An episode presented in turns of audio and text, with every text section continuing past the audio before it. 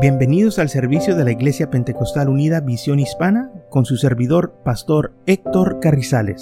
Esperemos que reciba bendición y fortaleza en su vida a través del glorioso Evangelio de Jesucristo.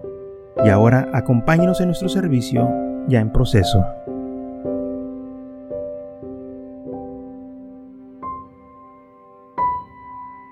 Muy bien, entonces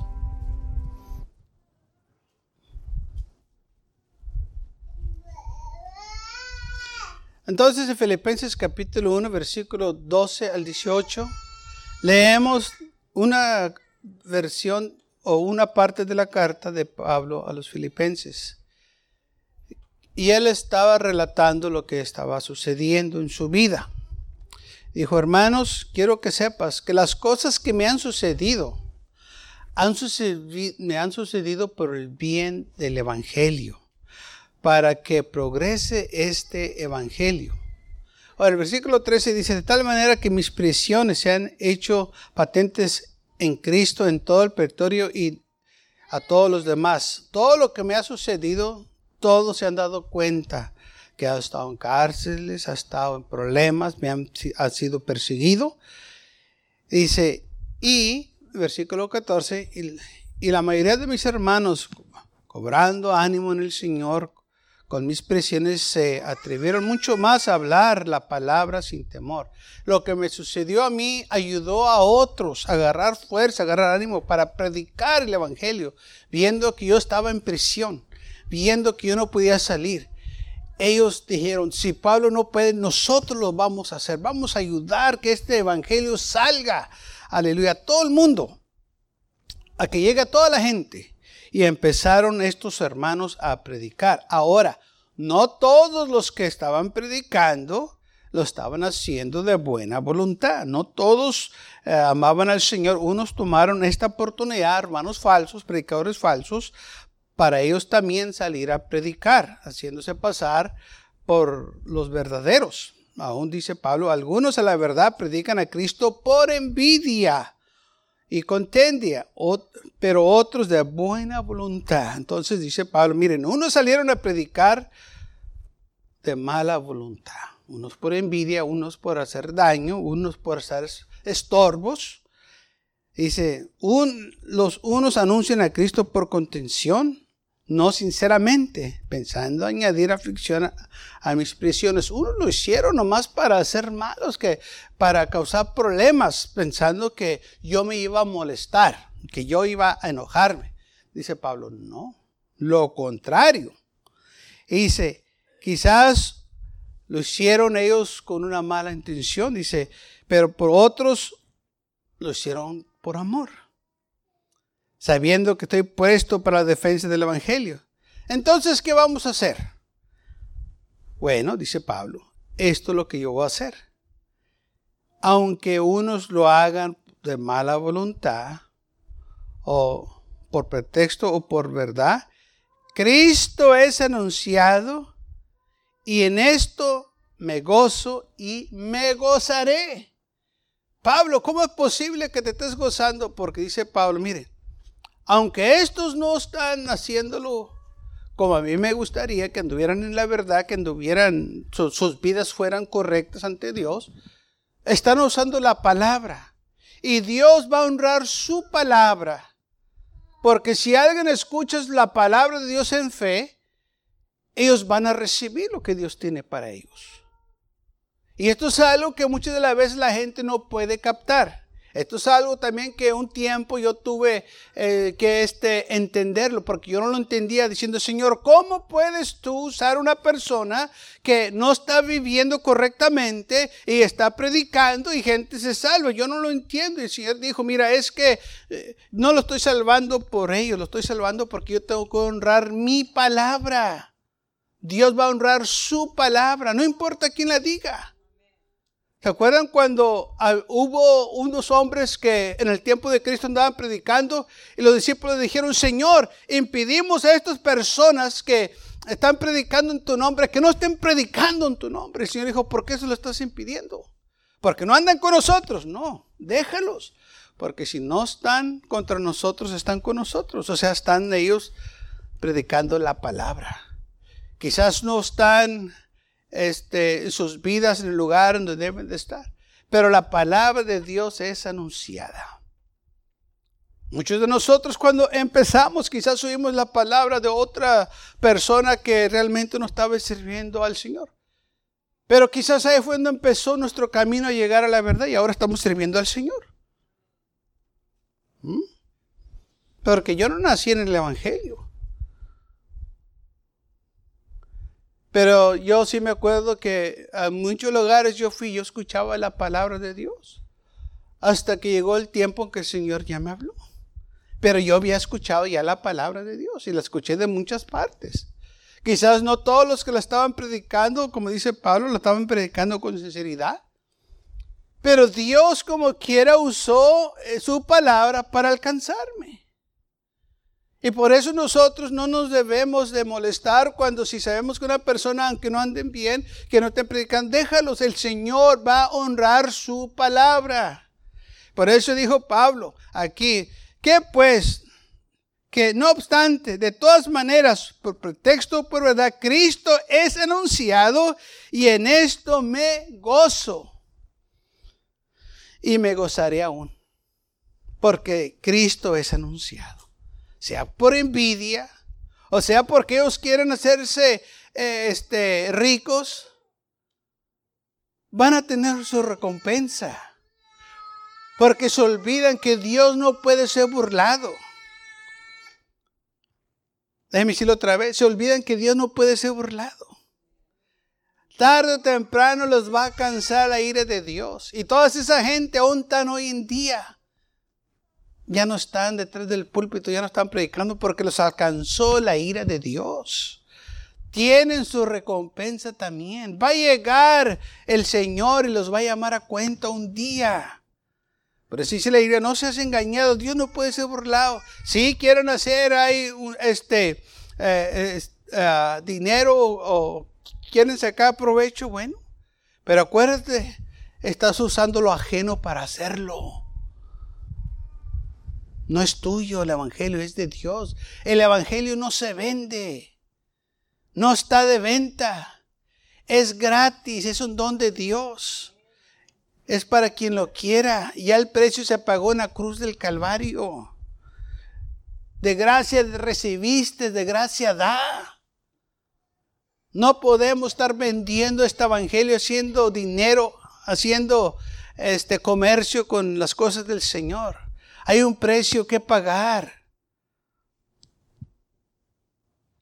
Y entonces esto es algo que a muchos les ha este, molestado. Y con un, tiempo a mí también me molestaba hasta que el Señor me este, mostró, dijo, mira, y, también aquí en, en, este Evangelio Pablo lo dice, mi palabra va a salir y va a ser lo que yo quiero y no va a regresar para atrás vacía.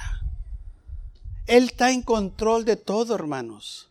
Usted no necesitamos que estar molestos, que no, no, no. Deja que siga adelante. Déjalos. Tú predica, tú haz tu parte, el Señor se va a encargar de lo demás. Él sabe cómo cuidar lo suyo. Él sabe cuándo va a hacer las cosas. Todo lo que yo y tú tenemos que hacer es gozarnos en el Señor, que su palabra es predicada. Alguien diga gloria a Dios.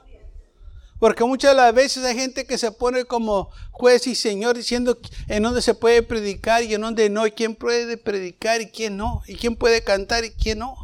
Una vez me dijo una persona, mira, esta persona no debe estar en iglesia porque esta persona hizo esto, esto y el otro. Y dije yo, pues déjalo, si el pastor dice que está bien, está bien. Dijo, pues es que ellos no andan bien en el Señor y que no. Dije, mira, déjame preguntarte esto. ¿En dónde le quieres ver? a este hombre. ¿Prefieres verlo en la iglesia ahí como está? ¿O prefieres verlo allá en la cantina? ¿En dónde lo quieres ver tú?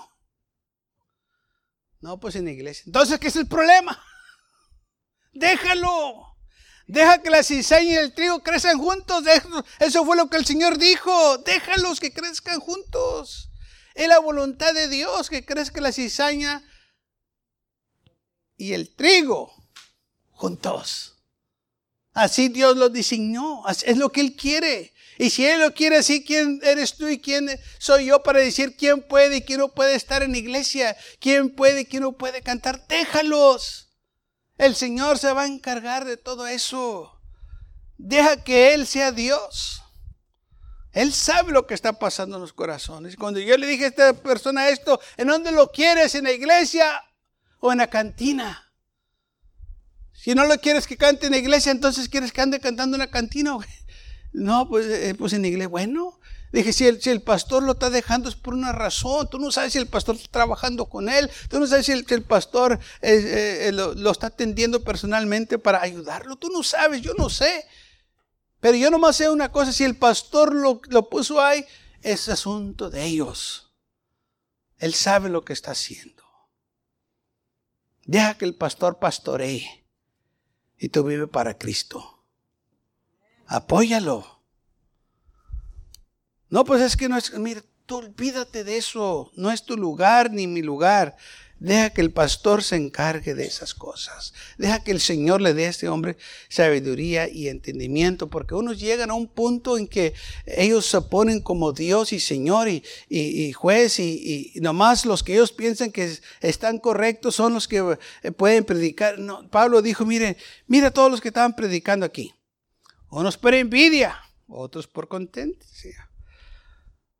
Unos para agregar la aflicción a, a Pablo para este, hacerle la vida pesada, como decimos, que no tenía ningún interés de ayudar al evangelio, sino que ellos pensaban, si yo predico, pues eh, Pablo pues, eh, le, pues se va a sentir mal porque pues él allá en la cárcel y yo predicando y, pues él eh, no aprueba mi vida, pues claro que no aprueba tu vida, pero a la misma vez no está contra la palabra de Dios. si te la vas a predicar, el, Señor hace grandes cosas con su palabra, hermanos. Dice, no vuelve para atrás vacía. Así es. Entonces, está en nosotros de dejar estas cosas en las manos de Dios. Que aquella persona no está correcta viviendo, déjalo en las manos de Dios, eh, todo va a salir bien. Tú encárgate por servir al Señor, tú encárgate que tu vida esté recta delante de los ojos de Dios. Y acuérdate también, ah, claro que la Biblia dice que nosotros debemos de separarnos de estos que no andan bien, que debemos de fijarnos en ellos, debemos de marcarlos y apartarnos de ellos. Tampoco vamos a dejar que esta gente que no está sirviendo bien al Señor venga a ministrarnos. Si ya sabemos cómo están, nos apartamos. Si ellos quieren andar ya predicando, es entre ellos y Dios. Nosotros no tenemos control de sus vidas ni lo que ellos hacen.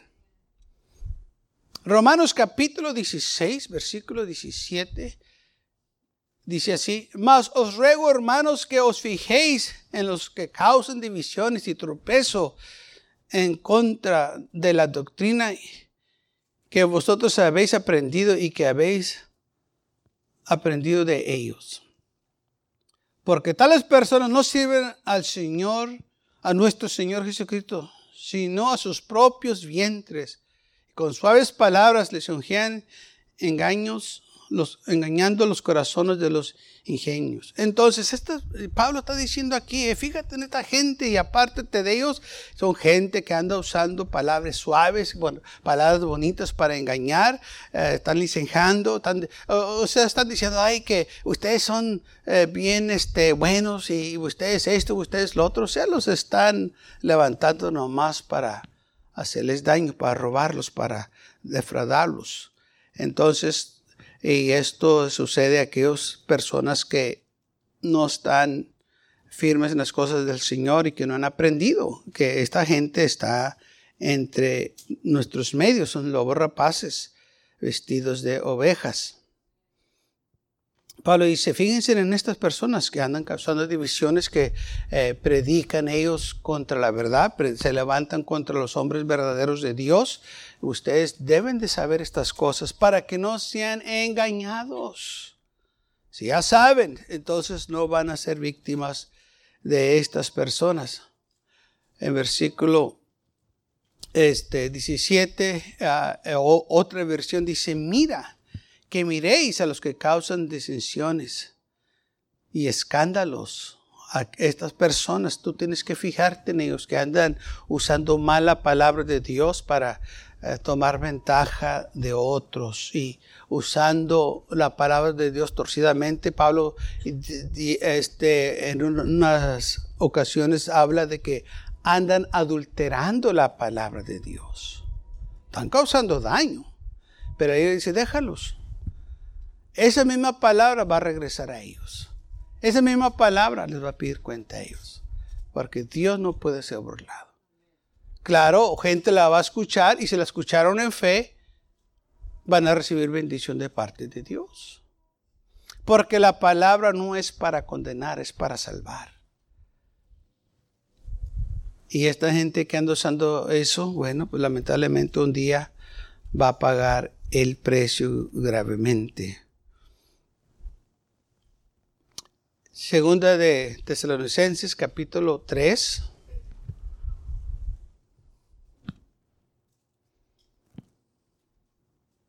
Versículo 6. Pero os ordenamos, hermanos, en el nombre de nuestro Señor Jesucristo, que os apartéis de todo hermano que ande desordenadamente y no según las enseñanzas que habéis recibido de nosotros. Ahora, la palabra del Señor también nos dice a nosotros, tú también tienes que hacer tu parte. Apártate de esos que andan desordenados, aquellos que no andan enseñando o siguiendo lo que nosotros los hemos enseñado. Si una persona viene y te predica lo contrario de lo que dice la palabra de Dios, apártate de ellos. Si ya sabes quién son, no te acerques a ellos. Si ya sabes que andan mal, ¿por qué andas allá? Apártate de ellos. Alguien diga gloria a Dios.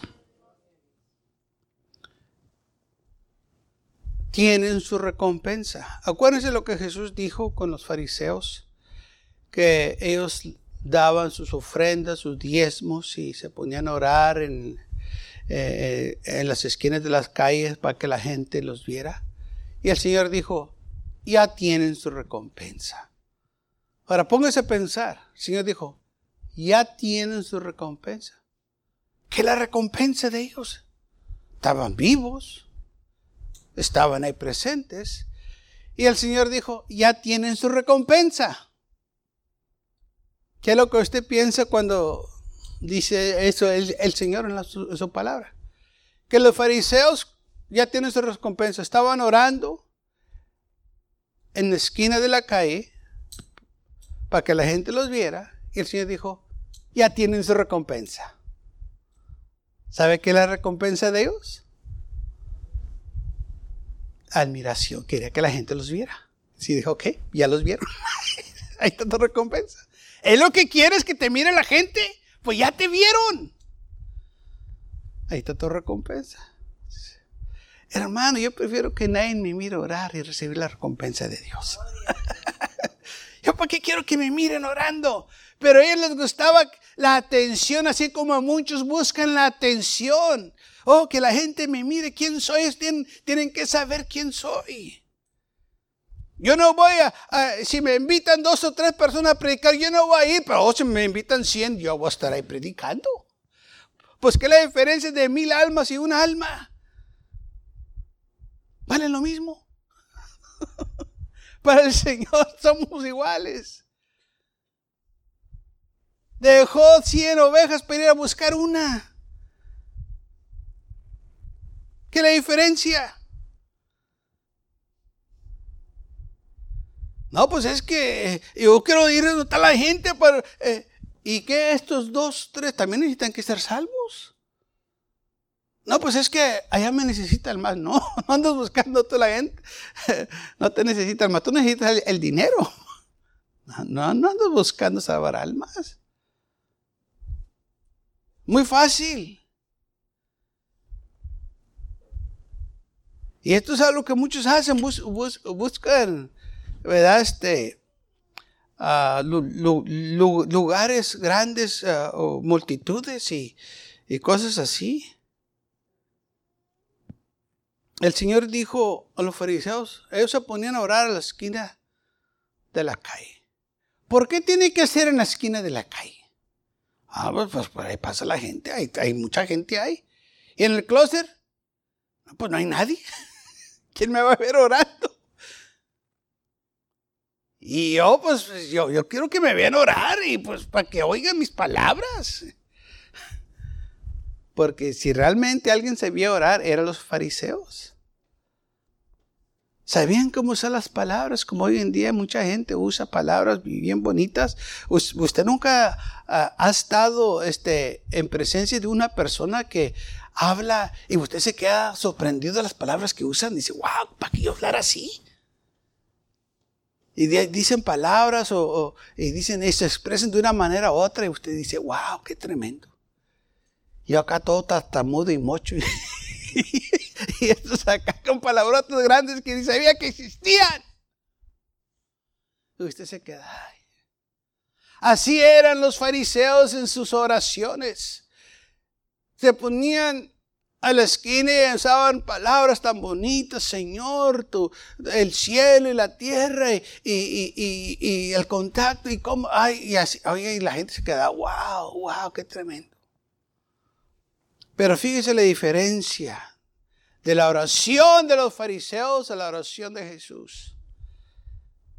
Que cuando los discípulos vieron al Señor orando, porque lo escuchaban. El Señor buscaba un lugar separado, pero ellos como quiera prestaban atención, oían sus oraciones en ciertas ocasiones. Vinieron al Señor y le dijeron, Señor, enséñanos a orar. Fíjese, hay diferencia. Enséñanos a orar y enséñanos cómo orar. No dijeron enséñanos cómo orar, pero enséñanos orar. No dijeron enséñanos a, decir qué es las palabras que necesitamos que decir, qué es la clave, qué es la fórmula. Porque va a haber gente que sí hace, que le va a decir.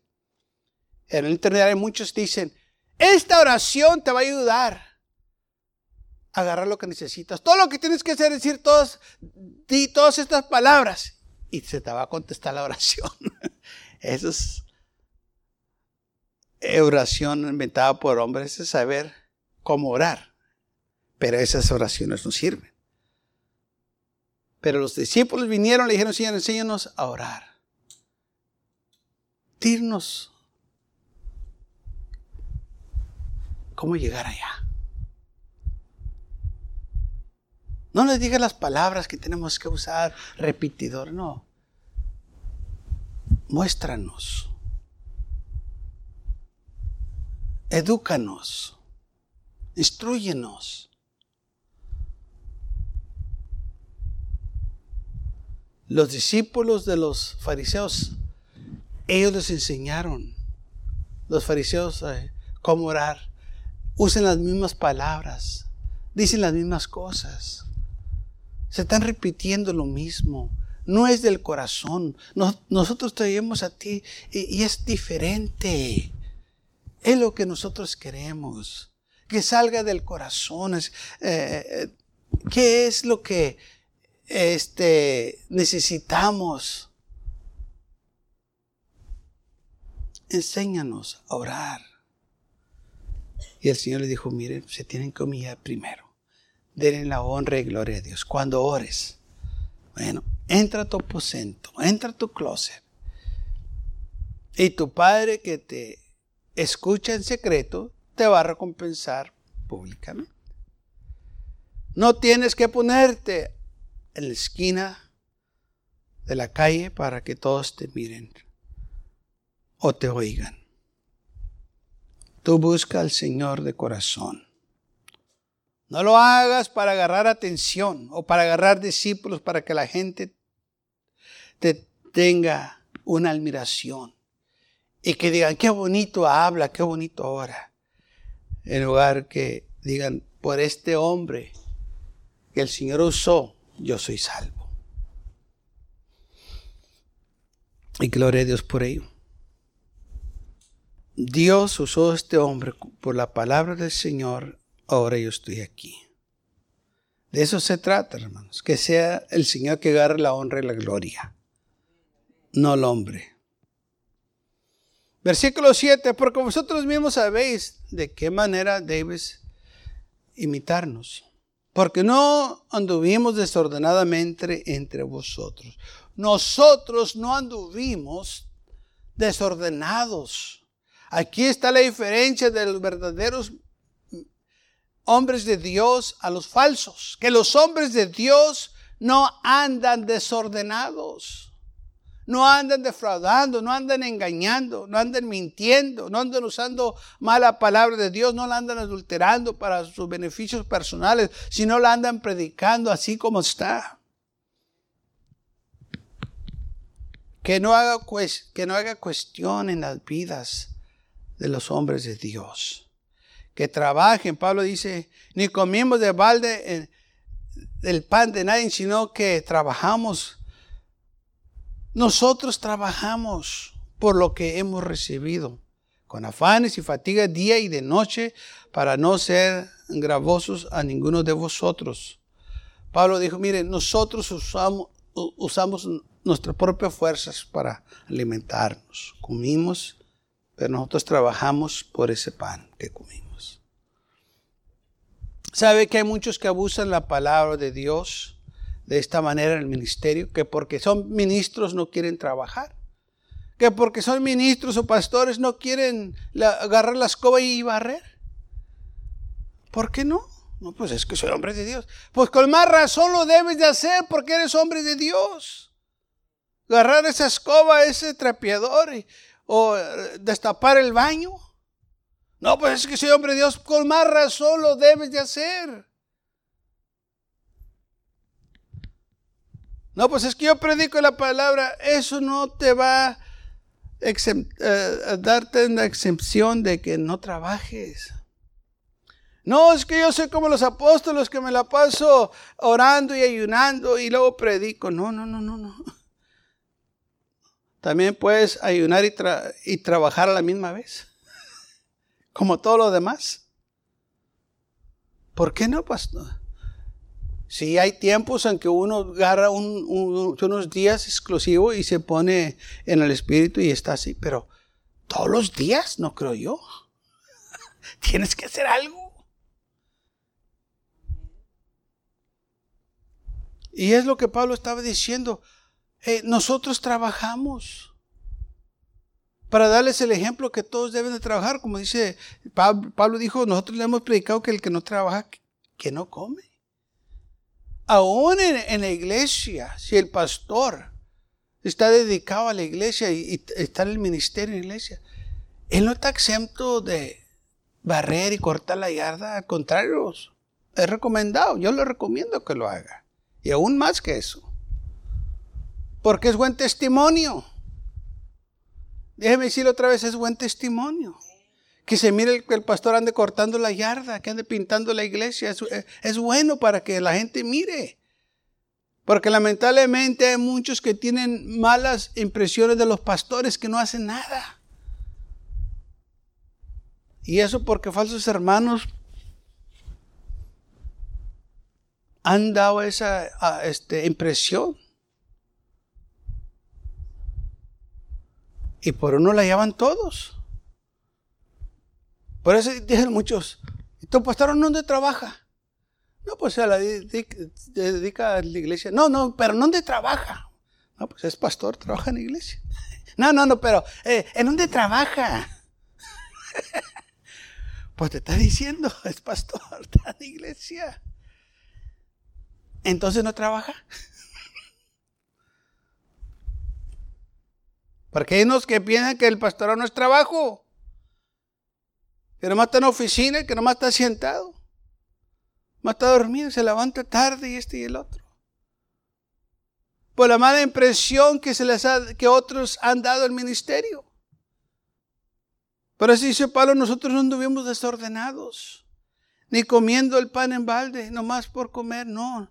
Nosotros les dimos un buen ejemplo para que la palabra de Dios no sea blasfemada ni adulterada por otros. Dice, para nosotros no quisimos hacer la carga a nadie. Pablo dice, no porque no tuviéramos derechos, sino por dar los mismos, nosotros mismos un ejemplo para que no seas avergonzado de nosotros.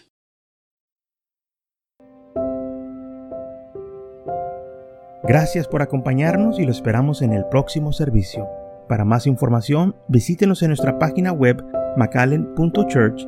También le invitamos que nos visite nuestra iglesia que está ubicada en el 2418 Bowman Avenue con esquina calle 25 en McAllen, Texas 78501.